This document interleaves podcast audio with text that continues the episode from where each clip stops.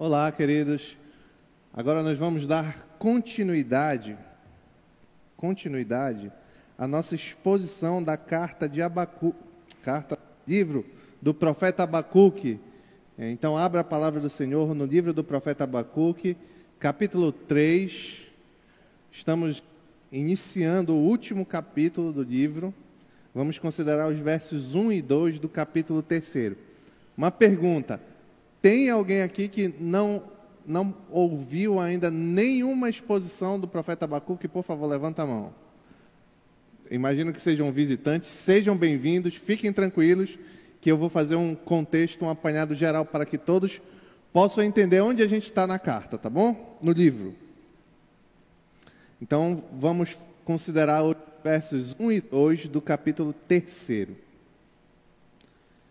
Em 1995, só os mais antigos vão lembrar aqui, saiu um filme chamado Morte Súbita.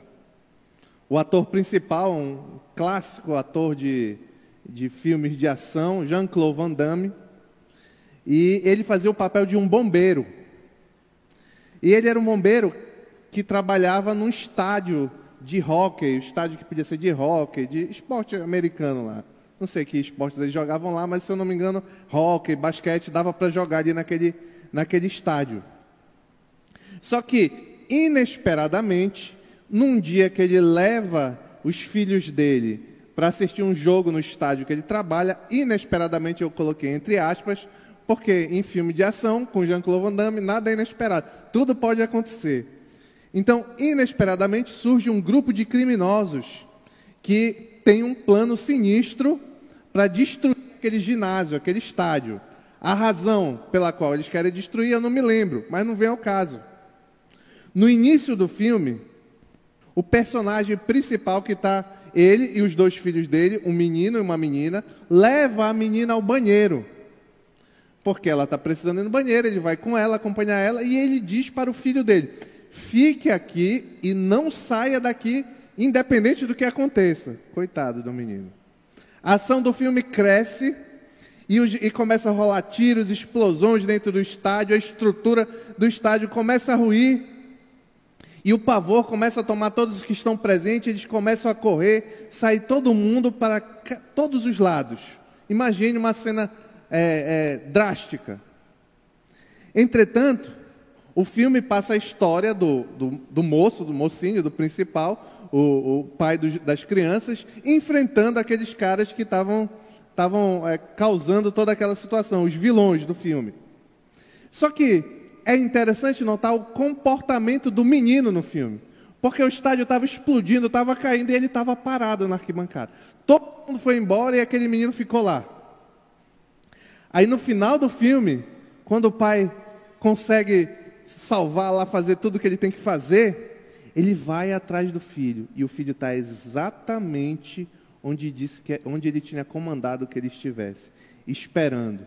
E o filho diz para o pai: Pai, eu não saí do meu lugar como o Senhor mandou. A obediência daquele garoto, em meio a tanto medo, ilustra a nova confiança do profeta Abacuque aqui no capítulo 3. Durante um período de turbulência e de circunstâncias amedrontadoras que estavam por vir, agora, no capítulo 3, o profeta Abacuque era como aquele menino, confiante nos comandos do Senhor. E é isso que nós vamos começar a considerar hoje no verso 3. Diz assim a palavra do Senhor, Abacuque, capítulo 3, verso 1 e 2. Oração do profeta Abacuque, uma confissão. Eu leio na NVI. Senhor, ouvi falar da tua fama, tremo diante dos teus atos. Senhor, realiza de novo em nossa época as mesmas obras, faze-as conhecidas em nosso tempo. Em tua ira, lembra-te da misericórdia. Vamos orar ao Senhor. Pai querido, obrigado pela tua palavra, Senhor. Queremos pedir que tu nos traga edificação, transformação, entendimento, confiança, Senhor, na tua palavra. E que nós sejamos moldados por ela, Pai. É o que te pedimos em nome de Jesus. Amém. Então vamos lá contexto do livro do profeta Abacuque. Aqueles que já ouviram muitas vezes, tenham um pouquinho de paciência. O profeta Abacuque vivia um tempo em que Judá estava levando uma vida desregrada, uma vida que não é, é, vivia é, em constante violência, imoralidade sexual, desobediência da lei e etc. Era um povo que estava vivendo particularmente um momento de muito pecado. E aí o profeta Abacuque, um homem que buscava ser zeloso da palavra de Deus, buscava ser fiel, olha para esse povo do qual ele era um profeta, um sacerdote, e ele clama ao Senhor no início da carta: Até quando, Senhor? Até quando esse povo vai continuar assim? Lembrem, isso é uma informação que eu já não dou há um certo tempo aqui. Lembre que o clamor do profeta Abacuque tinha um objetivo específico. Ele já tinha vivido, na, na infância dele, um avivamento de Israel, no tempo do rei Josias, em que o povo de Israel voltou a andar nos caminhos do Senhor e viveu e prosperou, digamos assim. E agora, a intenção primeira de Abacuque era que aquilo que ele tinha visto na infância acontecesse agora, que ele era um sacerdote, um homem formado. E só que quando ele clama até quando, o Senhor responde. O Senhor responde para ele dizendo a, que sobre aquele povo pecador ia vir um outro povo, sobre o povo dele, o povo de Judá, viria um povo de fora, de longe, os caldeus da Babilônia, que ia devastar aquele povo, aquela cidade, ia trazer juízo severíssimo contra o povo de Judá, porque eles estavam andando em pecaminosidade. O juízo severo que, ele, que, que, que os caldeus iriam trazer, babilônios e caldeus são sinônimos. O juízo severo que os caldeus iam trazer era violência, degradação moral, destruição e etc. Isso é, nós consideramos no capítulo primeiro ainda da, do livro. Então, é um, é um castigo bem descrito, o Senhor descreve um castigo bem sério que os caldeus iam, iam, iam trazer ao povo de Judá. Porém, diante dessa revelação do Senhor, o profeta fica mais angustiado ainda. Aí ele ora, apela novamente ao Senhor, ele diz: Senhor, até se for assim, todos nós vamos morrer. Eu estou parafraseando, não, ele não fala dessa forma, mas o que ele quer dizer é assim: se continuar assim, se esse, esse juízo que o Senhor me revelou acontecer, todos vamos morrer. E então, aqui um, um versículo central para entender todo o livro, Abacuque capítulo 2, verso 4. O Senhor responde diante do novo apelo do profeta. Ele responde: O ímpio está envaidecido, os caldeus. Seus desejos não são bons, mas o justo viverá pela sua fidelidade. O que, que o Senhor quer revelar aqui? Porque, porque Ele está dizendo que, independente do que fosse acontecer, os, aqueles que não tinham desejos bons sofreriam juízo, que são os caldeus, e os ímpios do povo de Judá, mas o justo Aquele que é justo, que vive pela fé, como nós vemos aqui, pela fidelidade, esse que é justo, esse viveria por sua fé ou por sua fidelidade. Na sequência desse verso 4 do capítulo 2, o, o Senhor revela cinco ais, cinco advertências que é uma música de zombaria contra o povo caldeu. Viria, iria vir muito castigo também sobre aquele povo. Olha, olha a dinâmica aqui para ficar bem claro. O povo de, de Judá andava em pecado. Abacuque orou. Deus revelou que ia mandar castigo para o povo, os, os babilônios, os caldeus. Só que o castigo era muito severo. Abacuque orou de novo. E Deus revelou: não, eles vão levar castigo, os justos vão sobreviver, mas eles também vão ser castigados. Então, para aqui. Quando Abacuque entende os planos de Deus, ele muda completamente. Não aconteceu o que ele esperava que fosse acontecer, um reavivamento, mas ele entendeu os planos infinitos, os planos do Deus infinito. Diante desta realidade, nós vamos ver agora que no capítulo 3 ocorreu uma profunda mudança no profeta Abacuque, que vai ficar bem claro na medida que nós vamos considerar a oração que ele faz no capítulo 3.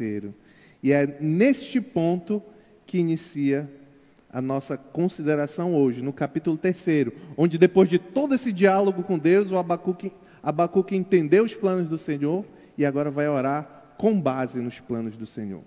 O primeiro ponto que é o mesmo título da mensagem, um novo profeta, que está lá no verso 1. Abacuque, capítulo 3, verso 1. Vou ler novamente, bem pequeno. A oração do profeta Abacuque, uma confissão.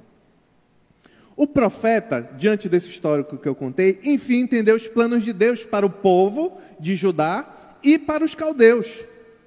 Ele não, não deveria se angustiar mais pelo que iria acontecer com, jude... com, com o povo de Judá, nem também se angustiar pelo fato de talvez entender que os caldeus passariam sem castigo pelas suas atrocidades. Ele entendeu, enfim, o plano do Senhor. Depois de tanto questionar e argumentar, agora ele está calado e incentiva a todos a fazerem o mesmo diante da revelação dos planos do Senhor. Ele diz em Abacuque 2:20: O Senhor, porém, está no seu santo templo, diante dele fica em silêncio toda a terra. Neste primeiro verso agora do capítulo 3, é possível observar uma grande guinada no entendimento e no comportamento do profeta Abacuque.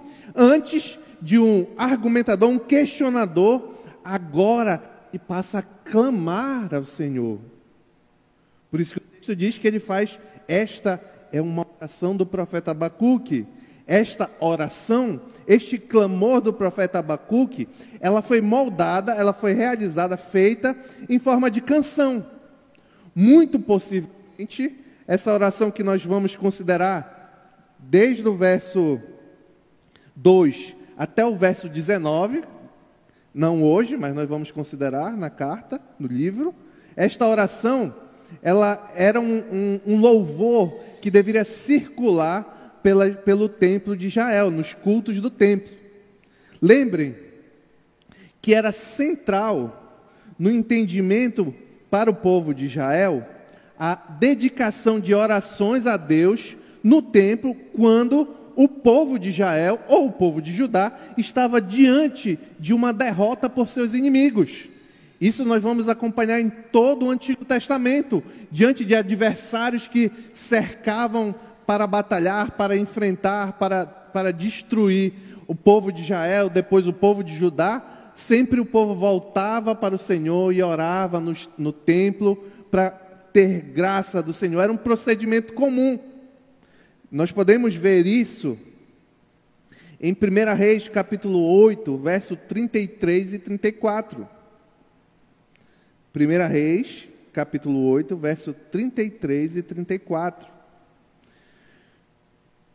Olha o que diz: Quando Israel, o teu povo, for derrotado por um inimigo, por ter pecado contra ti, olha como lembra a situação, né?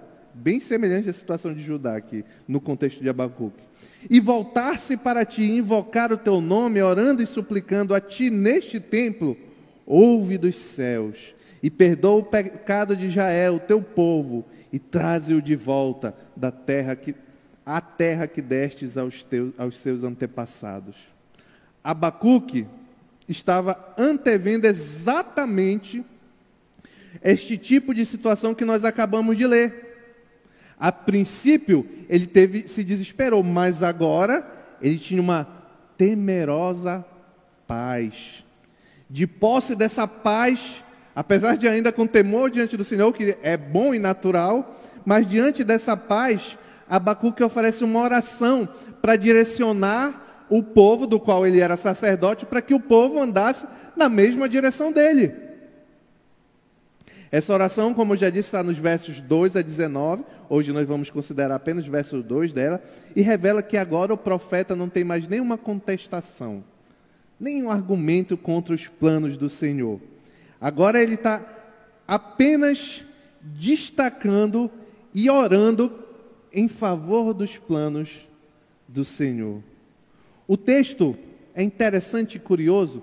Se você olhar no capítulo 1, verso 1, vai falar lá do profeta Abacuque. E agora no verso 3, capítulo 3, verso 1, vai falar de novo do profeta Abacuque. Só que é curioso que o profeta Abacuque do capítulo 1, verso 1, é um homem completamente diferente do profeta Abacuque do capítulo 3, verso 1, que nós estamos considerando. Ele não traz mais diante do Senhor anseio por justiça própria. Ele não traz mais diante do Senhor uma angústia pelo que irá acontecer. Ele não traz mais diante do Senhor um inconformismo, um medo exacerbado pelo castigo revelado pelo Senhor. Ele traz agora confiança, aceitação das ordens justas e misericordiosas que Deus havia lhe revelado. Por isso que o, o texto diz que esse novo profeta, o profeta Abacuque do capítulo 3, verso 1, o texto chama de uma confissão, você vai ver na seguinte, na, na sequência do, do verso. Esse, quem está na NVI está escrito uma confissão. Essa, essa expressão, uma confissão, é só uma palavra do hebraico traduzida na NVI como uma confissão. A palavra eu vou tentar dizer, mas com certeza eu vou falar errado. É shigionof. Shigionof, alguma coisa assim. Deve ser bem diferente. Mas é, o que importa é que essa expressão é apenas uma palavra. Só que é muito difícil determinar o significado preciso desta palavra. É por isso que, conforme você for usando é, é, Bíblias diferentes, de traduções diferentes, você vai ver que tem, tem traduções muito opostas, muito discrepantes. Na NVI diz uma confissão, na revista e atualizada diz sobre a forma de canto. Em outras, na NVT diz entoou. Inclusive, não sei se tem alguém aqui, se, se tiver, levante a mão, por favor. Nas versões mais antigas era uma, uma frase, uma palavra que não era traduzida. Vinha escrito oração do profeta Abacuque, aí Xig não sei das quantas. Tem alguém aqui? Olha, glória a Deus. Qual é a sua versão, irmã? É, é antiga, né? Então, vai ver lá que não tem a tradução porque é uma palavra um tanto confusa para entender. Os primeiros tradutores gregos entenderam que o termo se referia que a oração do profeta Abacuque era uma confissão pela ignorância do tempo anterior, quando ele questionava o Senhor. Por isso que a NVI traduz como uma confissão. Porém, parece também dar a entender também que esse termo é meio que uma instrução de como esse salmo, essa oração, que na verdade deveria ser cantada nos templos, deveria ser cantado. Então é, é, um, é um, meio que uma confissão e um, um, uma oração, um salmo, uma canção e uma confissão. O que, que eu fiz para tentar entender melhor essa palavra? Eu juntei tudo, no sentido de que referir-se a um tipo de execução específico de um louvor ao Senhor no templo, mas que também revelava pelo povo um quebrantamento, um entendimento, uma confissão diante do Senhor pelos erros anteriormente cometidos. É interessante algumas lições que nós podemos tirar único versículo, esse primeiro versículo. Primeiro, meio que passando ao lateral, contextualizando na história maior, note uma coisa, se você estiver lendo e, e observando é, o Antigo Testamento, os milagres que o Senhor operou para manter, para sustentar o povo de Israel, o, o objetivo final de Deus não era salvar em si, por si só, aquele povo. Lembrem Jesus Cristo era da tribo de Judá, era do povo de Judá. Então era necessário, Satanás tenta desde o início da história do homem acabar com, com, com o povo do qual viria o herdeiro, aquele que pisaria na cabeça da serpente, Jesus, do, o povo pelo qual Jesus sairia. Então é por isso, quando você lê no Antigo Testamento, que o Senhor opera milagres e sustenta o povo, porque o objetivo final é que Cristo viesse, as promessas do Senhor fossem cumpridas e Cristo viesse. Entendendo agora a realidade, a primeira ação do profeta Abacuque é a confiança em Deus. Orar significa confiar.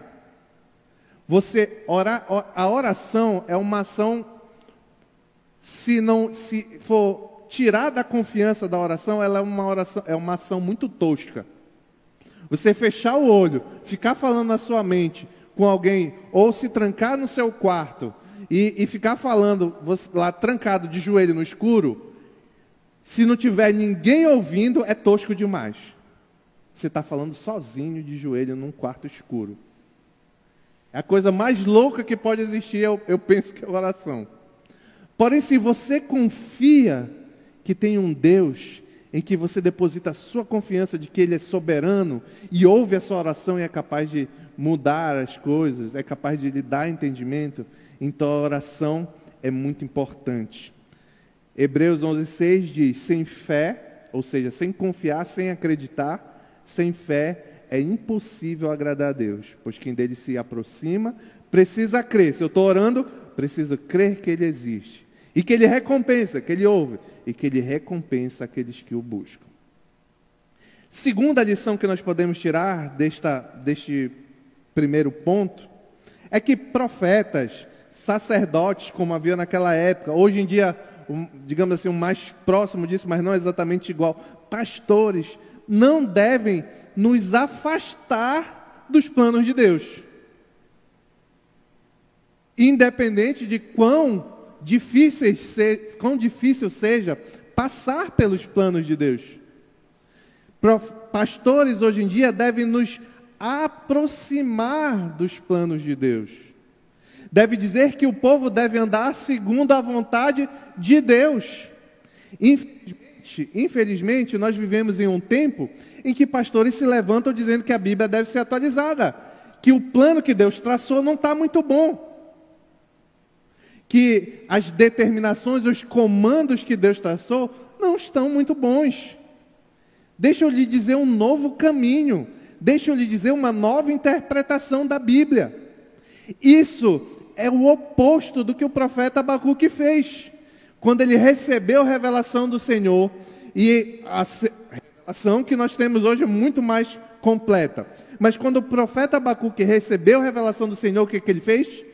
Não só orou ao Senhor, como fez com que aquela oração fosse propagada nos templos.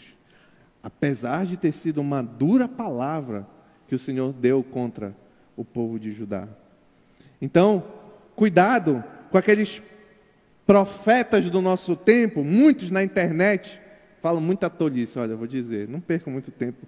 Procure é, homens sérios e, e foque neles assim para você ouvir. Fica vendo tudo que aparece na internet que é tolice demais. Esses homens querem amaciar a mensagem, querem mudar a mensagem para que você fique mais feliz e satisfeito. Sabe o que eles querem? Eles querem a semelhança do profeta Abacuque, que venha um revivamento, que fique tudo bem. Mas às vezes não é esse o plano do Senhor. Às vezes não é esse o que o Senhor está fazendo, está realizando. E se você quer ter uma luz de como deve se comportar diante das circunstâncias, olhe a palavra do Senhor. Lembrem, lembrem que não, não somos nós que moldamos a palavra, apesar de que muita gente tenta ajustar um pouquinho para ficar melhor para si mesmo. Na verdade, é a palavra de Deus, a Bíblia Sagrada, que deve nos moldar. É o oposto.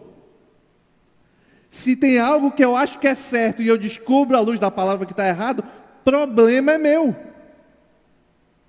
O certo é o que está na palavra. Eu já disse aqui algumas vezes que a definição do que é bom e do que é ruim não é subjetiva. Não é o que você acha que é bom que é bom, não é o que eu acho que é bom que é bom, nem o que você acha que é ruim que é ruim, nem o que eu acho que é ruim que é ruim. É o que Deus diz que é bom é bom. Deus é a própria definição do que é bom. Tudo que existe de bondade é consequência de Deus. Então, o que ele fala que é bom, é bom. Independente se eu acho, se eu concordo, ah, não é bem assim. Hoje tem muita gente que pega a Bíblia e diz, ah, não é bem assim. É aquele contexto, é aquela interpretação. Não caia nessa, meu querido.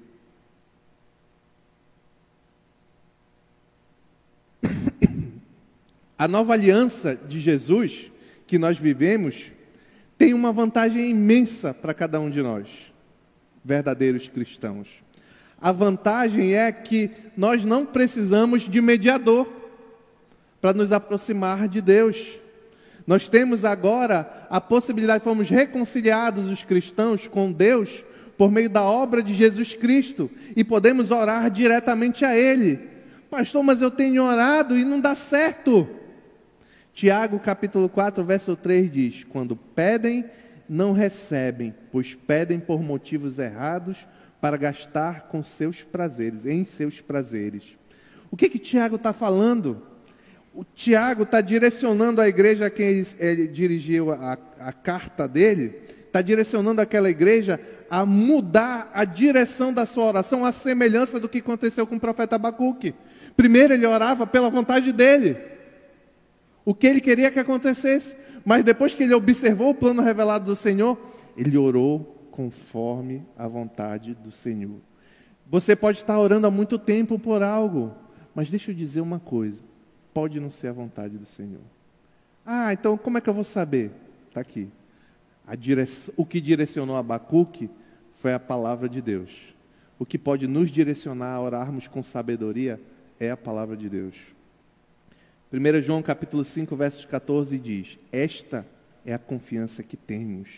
Ao nos aproximarmos de Deus, se pedirmos algo, alguma coisa de acordo com a sua vontade, a dele, ele nos ouve. Então você quer saber como orar? Quer ter uma oração poderosa? Busque orar com a vontade do Senhor. O segundo ponto é: um novo profeta faz uma nova oração. Está lá no verso 2. Senhor, ouvi falar da tua fama, tremo diante dos teus atos, Senhor. Realiza de novo em nossa época as mesmas obras, faze-as conhecidas em nosso tempo, em tua ira, lembra-te da misericórdia. Aqui Abacuque inicia, enfim, a oração, que, que seria uma canção, um cântico a ser repetido no, na, pela congregação de Israel. E diante da revelação dos planos de Deus, Abacuque é levado a adorar. Olha como inicia a oração do profeta Abacuque com a adoração ao Senhor, exaltação do Senhor, o que faz com temor. Por isso ele inicia a sua oração dizendo: Tremo diante dos teus atos, Senhor. Olha como, olha como deve ser um modelo santo de oração. Exalta em primeiro lugar o Senhor. É o que o profeta faz. A Bíblia testifica desde o Antigo Testamento e no Novo Testamento não é diferente que o primeiro elemento de uma boa oração é engrandecer o nome do Senhor. Antigo Testamento, Daniel, capítulo 9, verso 4. Orei ao Senhor, o meu Deus, e confessei. Olha, olha o início dessa oração. O Senhor, ó Senhor, Deus grande e temível, que mantens a tua aliança de amor com todos aqueles que te amam e obedece os teus mandamentos profeta Daniel começa elevando e glorificando o nome do Senhor. No Novo Testamento não é diferente. Quando Jesus é questionado como se deve orar, ele diz: ore assim, Pai nosso que está no céu, santificado seja o teu nome, venha a vós ao vosso reino, seja feita a tua vontade. Olha como era a oração que Jesus ensinou o princípio é o mesmo de Daniel e o princípio é o mesmo de Abacuque agora, orando, glorificando o nome do Senhor. Quando nós voltamos a Abacuque, observe que essa exaltação ele destaca um certo temor. E é importante, este é um importante componente da fé do profeta Abacuque, pois o temor dele testifica, o temor com que ele ora e glorifica o nome do Senhor, testifica, comprova que ele acreditou no que o Senhor revelou para ele. E ele diz na oração, ele pede que as obras que Deus, que, que, que as obras que primeiramente assustava ele, ele agora com admiração e adoração pede justamente que o Senhor confirme essas obras. Olha que mudança. Primeiro ele orava, primeiro ele orou perguntando se o Senhor ia demorar. Depois ele orou dizendo: Senhor, está muito rígido. Agora não, ele ora que eu quero que o Senhor faça isso, Senhor. Realiza de novo, ele diz. Mas o que o profeta Abacuque está querendo dizer com realiza de novo? O que, que ele quer que realize de novo? Muito provavelmente, Abacuque se refere à milagrosa libertação do povo de Israel do Egito. Quem tem um hábito, já teve um pouco mais de hábito de leitura do Antigo Testamento, sabe que é, é, é, é, quase que um manta do povo de Deus no Antigo Testamento lembrar da libertação do povo do Egito. Está em dificuldade, lembra que quem é o teu Deus que te libertou do Egito. Isso é repetido em inúmeros textos. Então, quando Abacuque diz para realiza de novo, pede ao Senhor que realize de novo, ele, ele almeja algo naquele sentido. Ele pede ao Senhor, como em Deuteronômio 5,15, diz assim: Lembra-te de que foste escravo no Egito e que o Senhor, o teu Deus, te tirou de lá com mão poderosa e com braço forte. Por isso, o Senhor teu Deus te ordenou que guarde o dia de sábado Deuteronômio 24, 18. Lembrem-se de que vocês foram escravos no Egito e de que o Senhor, o seu Deus, os libertou. Por isso lhes ordeno, lhes ordeno que façam tudo isso. Então, quando Abacuque diz faça de novo, ele está querendo que Deus, está pedindo que a semelhança daquilo que aconteceu, que Deus liberte o povo no meio da dificuldade. Não, não para que Deus repita exatamente o que ele fez, porque é outra, mas é, é, mostra qual era o procedimento do povo, uma forma com que eles oravam, lembrando que o Senhor já fez. Na segunda metade do verso, voltando para o verso 2 do capítulo 3, o profeta apresenta a sua petição. Ele diz: Faz-as conhecidas em nosso tempo a tua ira e lembra-te da misericórdia.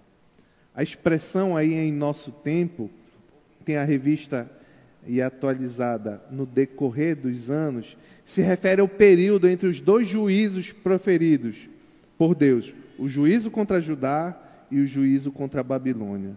E para esse tempo, entre esses dois juízos, o Abacuque pede: em tua ira, lembra-te da misericórdia.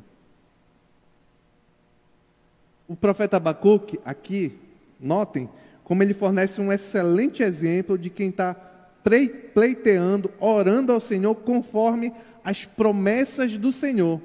Lembra que eu falei que, que esse texto, o texto central do livro é Abacuque capítulo 2, verso 4?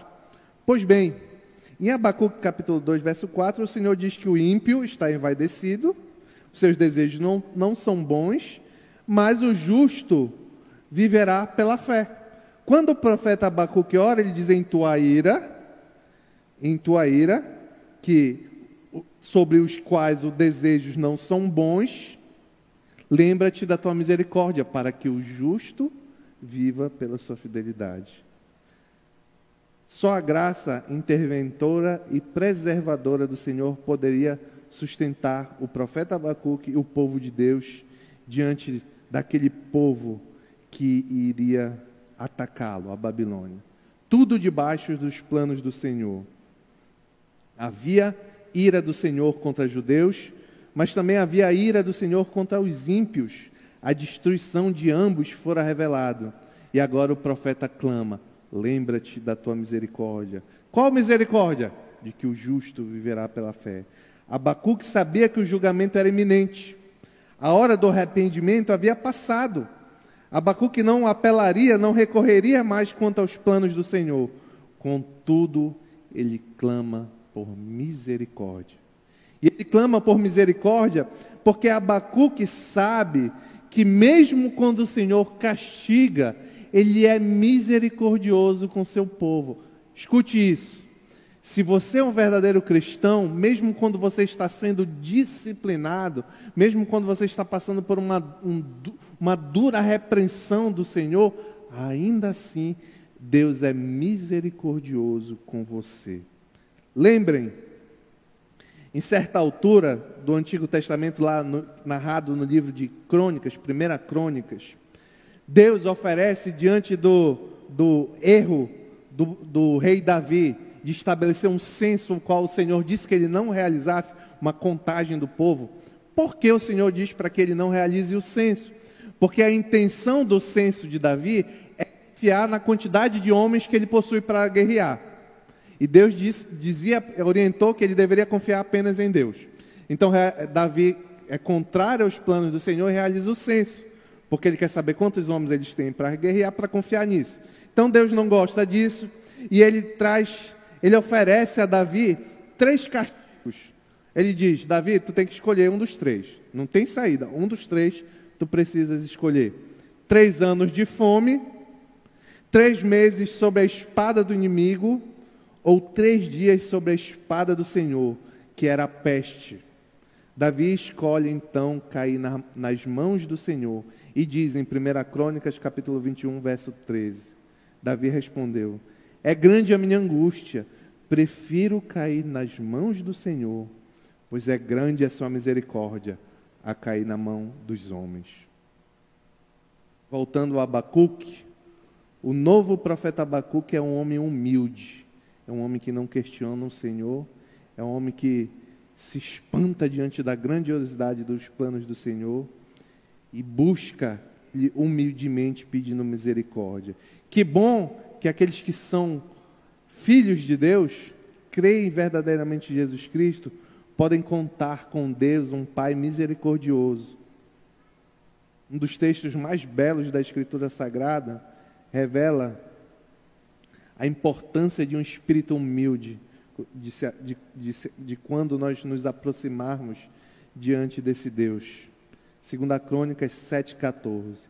Se o meu povo, que se chama pelo meu nome, se humilhar e orar, buscar a minha face, se afastar dos seus maus caminhos, dos céus ouvirei, perdoarei o seu pecado e curarei a sua terra. Uma pergunta para você nessa noite, meu querido. Você tem adorado Deus em oração? Olha, eu vou, vou confessar uma coisa aqui diante dos irmãos. Geralmente eu, eu me toco depois, mas às vezes eu faço cada oração ridícula. Ridícula. Não parece, não parece um escravo diante do Deus Altíssimo, mas parece um senhor diante de um escravo. Senhor, me dá saúde. Senhor, me dá isso. Senhor, me dá aquilo. Senhor, faz isso. Senhor, faz aquilo. Aí depois eu me toco e digo, como, eu, como essa oração foi ridícula. Se você vai se aproximar do grande rei dos reis, do Senhor dos senhores, tenha humildade de glorificá-lo, porque é dele toda a honra e toda a glória. Cuidado com orações que são só pedidos. Isso revela falta de entendimento sobre quem é Deus, sobre quem você é, sobre os planos de Deus, sobre a vontade de Deus quando nós oramos.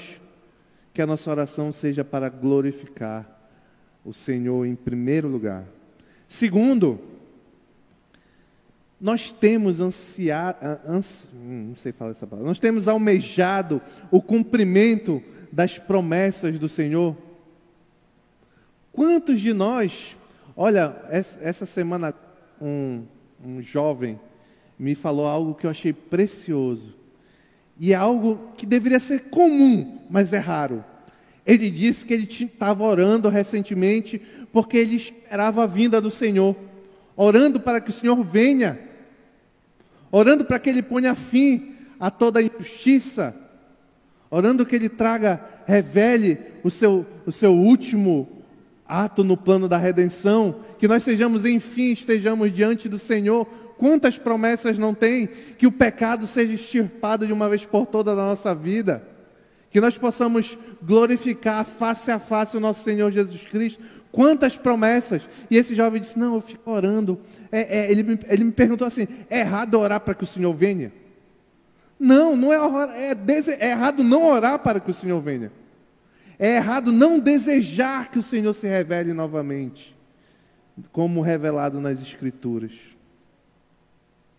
Numa escala ampla e abrangente, o tempo de Abacuque nos fornece uma compreensão do nosso tempo. Pois vivemos em um tempo que continua a purificar o seu próprio povo por meio de muitos juízos punitivos. Por exemplo, Covid, a pandemia da Covid. Para o justo, para o justo, e quem é justo, o que vive pela fé, um tempo de aprendizado, um tempo de castigo, mas castigo visando disciplinar. Para o ímpio é só castigo. Para o justo, moldar, disciplina do Senhor. Para o ímpio, castigo puro. A esperança, o humor, a confiança do crente está firmada nas promessas do Senhor, de que Ele preservará a nossa vida, a despeito de qualquer calamidade, a despeito de todas as circunstâncias.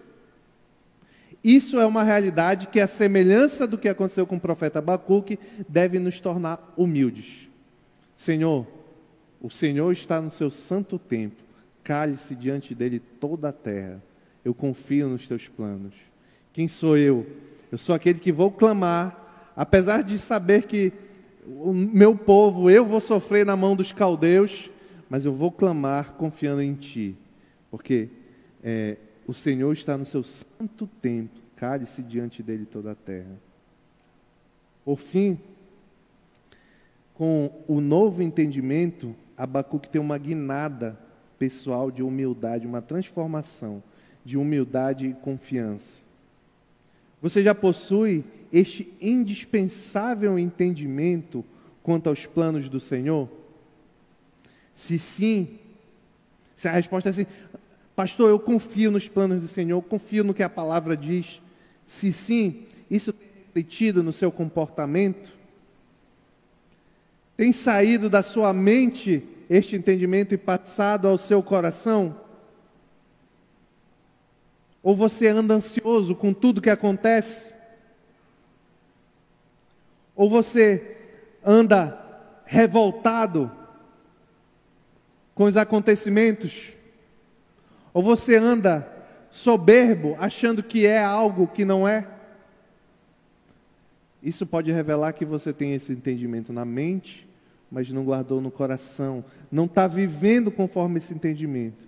Agora, se não, se a resposta para essa pergunta, se você ainda não entendeu os planos do Senhor, se você ainda não entendeu a salvação que há em Cristo Jesus, e agora já acrescentando o Evangelho aqui, se não, se arrependa enquanto é possível. Porque vai chegar um dia em que você não poderá mais se arrepender dos seus pecados. Se arrependa enquanto é possível. A semelhança do filme que eu citei na introdução, um dia Deus voltará como um pai para buscar os seus filhos em apuros. Sem fé em Jesus Cristo, você não será um deles. Você, repito, sem fé em Jesus Cristo, sem Jesus Cristo ser seu Senhor e Salvador, quando Deus voltar para buscar os seus, você não será um deles. Você pode realizar as melhores obras do mundo, ajudar a maior quantidade de pessoas do mundo, mas se você não confiar na obra de Jesus Cristo e se arrepender dos seus pecados e passar a lutar com eles, nesse dia em que Deus vier buscar o seu povo, você não será um deles. Sem fé em Jesus Cristo, algo muito pior que um estádio de rock cairá sobre você no dia final. Em nome de Jesus, amém.